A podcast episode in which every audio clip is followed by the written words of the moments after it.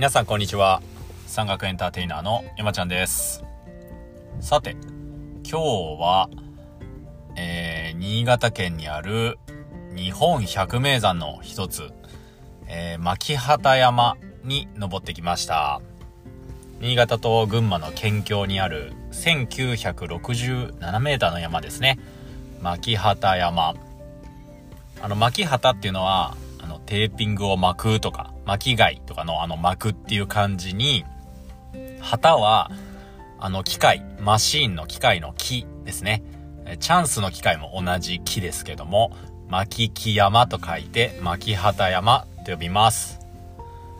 あの名前から連想できる方もいるかもしれませんけどもこの巻畑山っていうのは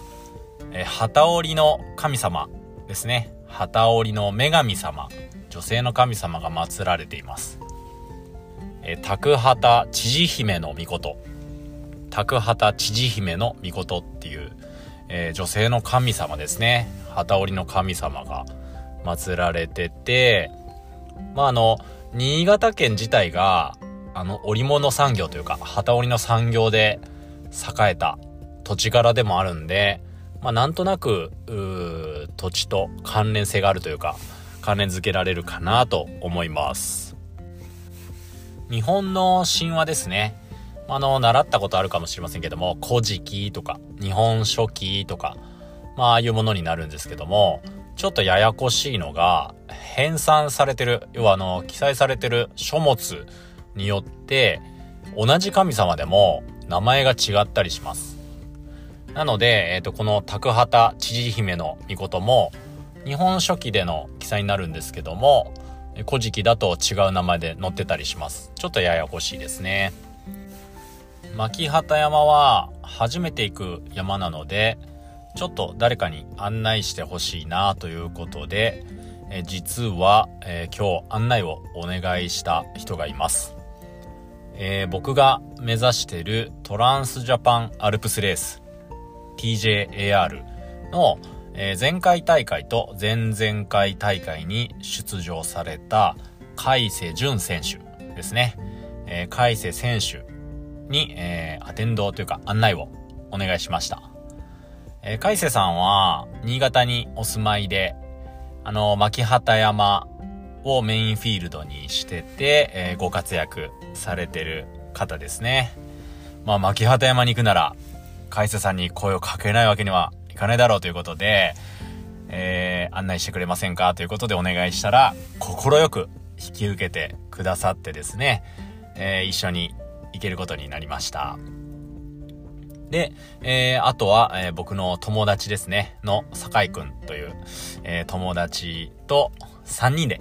海瀬さん、酒井くん、僕の3人で行ってきました。海瀬さんね、あの、非常にいい方で、とても面白い方で、もう歩き始めて、登り始めてですね、10分ぐらいで、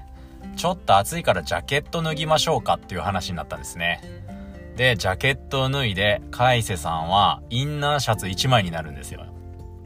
で、そのインナーシャツっていうのが、あの、ミレーというブランドのドライナミックメッシュというメッシュインナーで、まあ、いわゆるミレーの網網とか言われるんですけど、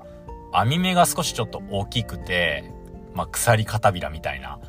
服なんですけど、それ1枚がもうちょうどいいって言って、それで登ってました。海瀬さんは、冬山のレイヤリングはいかに衣服を濡らさないようにするか、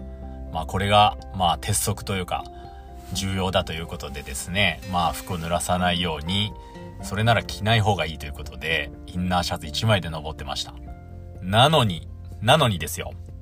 あの、手が冷たいって言って、手が冷えちゃう。末端冷え性がなんかで、あのグローブだけはめちゃくちゃごつい剣闘機用のグローブしてました。ね、僕も思わず、体にはめちゃくちゃ厳しいのに、手はめちゃくちゃ甘やかしますねって言っちゃいましたね。まあそんな感じで手だけ大きくなっちゃって、なんかあの、ファミコンのロクマみたいなフォルムで登ってましたけども、まあそれがすごい印象的で面白い人だなと思いました。ね、走ってもよし、登ってもよし、滑ってもよしの海瀬さんはね、もう最強の山屋さんですね。方やですね、酒井くんというですね、僕の友達は、TJR の選手と一緒に登る、登れるということで、めちゃくちゃビビってまして、ベスパっていう500円も600円もするような高級ジェルですね。スズメバチのエキスが入った、もうパワーがめきめきと湧いてくる、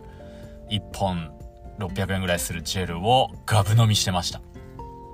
まあそれが効いたのか、ね、あのー、3人で、えー、ピークを取ることができてよかったなと思います。今回は、えー、牧畑山の山麓の登山口、えー、移動根コースっていうコースを登ってきました。えー、美しいブナ林が広がってて、ちょっとやっぱりアルプスとかの藪っぽさがない綺麗な尾根でしたね。を登り上げるんですけども、井戸の壁という壁みたいなシャドウの尾根に取り付いて登り上げていくんですけども、まあ、稜線に出れば、えー、広大なバーンが広がって、まあ、美しい景色が見ることができたり、この時期はスノーモンスターですね。木に雪がバーッと追いかぶさって、まあ、モンスターみたいな形になってるスノーモンスターを拝むこともできます。で、牧畑山の面白いのは、ピーク、牧畑山の山頂の手前に、偽牧畑っていうポイントがあって、その偽牧畑に登るまで、牧畑山の本物のピークって見えてこないんですよ。で、偽牧畑が、もう尾根登ってる時にずっと見えてるんで、あ、あそこが牧畑山の山頂だと思って頑張ろう頑張ろうと思って頑張って乗り上げると、偽巻旗という標識があって、その奥に本物の巻旗山がドーンと出てくるので、頑張って登り上げたのに、と言って膝から崩れ落ちるというですね、現象がよく見られます。えー、今日も、えー、酒井くんは、そういう地形だということを知ってても、偽巻旗で膝から崩れ落ちてました。もう偽巻旗で、もう喉の奥から口の中、もう歯の手前ぐらいまで、ここでいいんじゃないですかって出かかってたみたいですけど、ぐっと飲み込んでくれて、一緒に山頂まで行くことができました。ね、お二人ともありがとうございました。で、えー、牧畑山の山頂では、まあ残念ながらガスがかかっちゃって、えー、景色とかを拝むことはできなかったんですけども、まあ、ピークからは、越後三山とか、まあ、遠くは北アルプスまでドーンと望むことができて、こう、越後の山って、写真とかではちょっと伝わりにくいかもしれないんですけど、奥行きがすごいですね。ドーンと奥の奥まで山脈がバーッと続いてる、その奥行きがもすごくて、まあ、ぜひ見てもらいたいなという感じです。で、下山は、本当は、米小沢っていう沢を滑って降りてきたかったんですけど、やっぱりちょっとガスが濃すぎて、入り口がちょっと不明瞭、沢の入り口がよくわかんないかもっていうことで、北尾根を滑ってきたんですけども、まあ、パウダースノーと言いますか、ふかふかの雪の上を滑ってくることができて、気持ちいいブナリンのツリーランを楽しむことができました。あんまりね、滑ることにはこだわってないんですけども、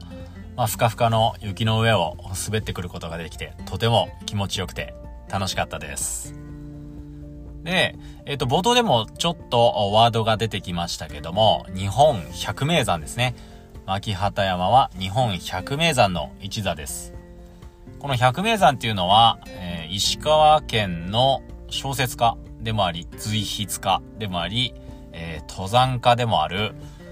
深田久也さんという方が、まあ50年近くかけて、えー、登りに登りまくった山々の中から100個ですね。これめちゃくちゃええ山やんけと言って選んだ、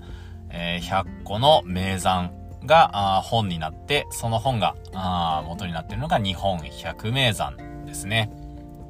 いろいろ選定といいますか、選考の基準はあるらしいんですけど、まあ、主に品格と歴史と個性を兼ね備えた山ということで、まあ、この牧畑山も百名山に選ばれています。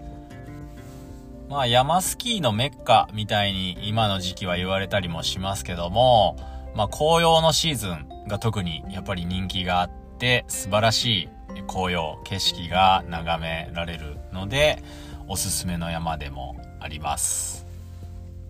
僕は、まあ特に日本百名山の踏破を目指してるわけではないんですけども、まあ今で、えー、まだ51座目ぐらいですね。この牧畑山で51座ぐらい登ってるかなっていう感じです。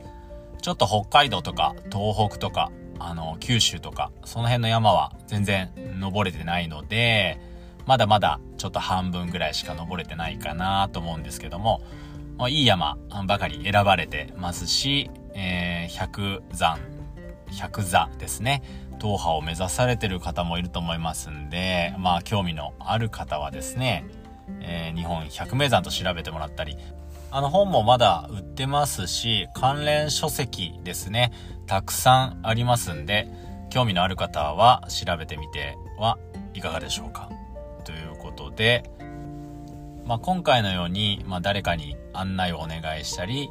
TJR のように、まあ、同じ志とか、同じ趣味を持つ仲間とですね、えー、同じ、えー、場所、同じピークを目指して、え、歩んでいくとか、進んでいくみたいなのも、やっぱり一つ楽しみでもあるし、まあ、山で繋がるコミュニティですね、の温かさとか、まあ、こういう繋がりが山の魅力でもあるかなと思いますんで、まあ、このラジオ通して、まあ、いろんな方と繋がっていけたらなと思いますんで、よろしくお願いします。え僕の活動は、えインスタグラムでも配信投稿しておりますので、そちらも合わせてご覧いただければ楽しんでいただけるかなと思います。アカウントは、55登山 2022tjar 55登山 GOGOTOZAN と調べてもらえれば出てくるかなと思います。あと、ブログもやっておりますので、そちらも合わせてご覧いただければなと思います。まあ、たまに更新しようかな。更新してるので、まあ、あのー、ちょっと暇つぶしに見てもらえればなと思います。えー、山のふもとで .com ですね。Google とか Yahoo とかの検索サイトで、えー、山のふもとで .com と調べてもらえれば出てきます。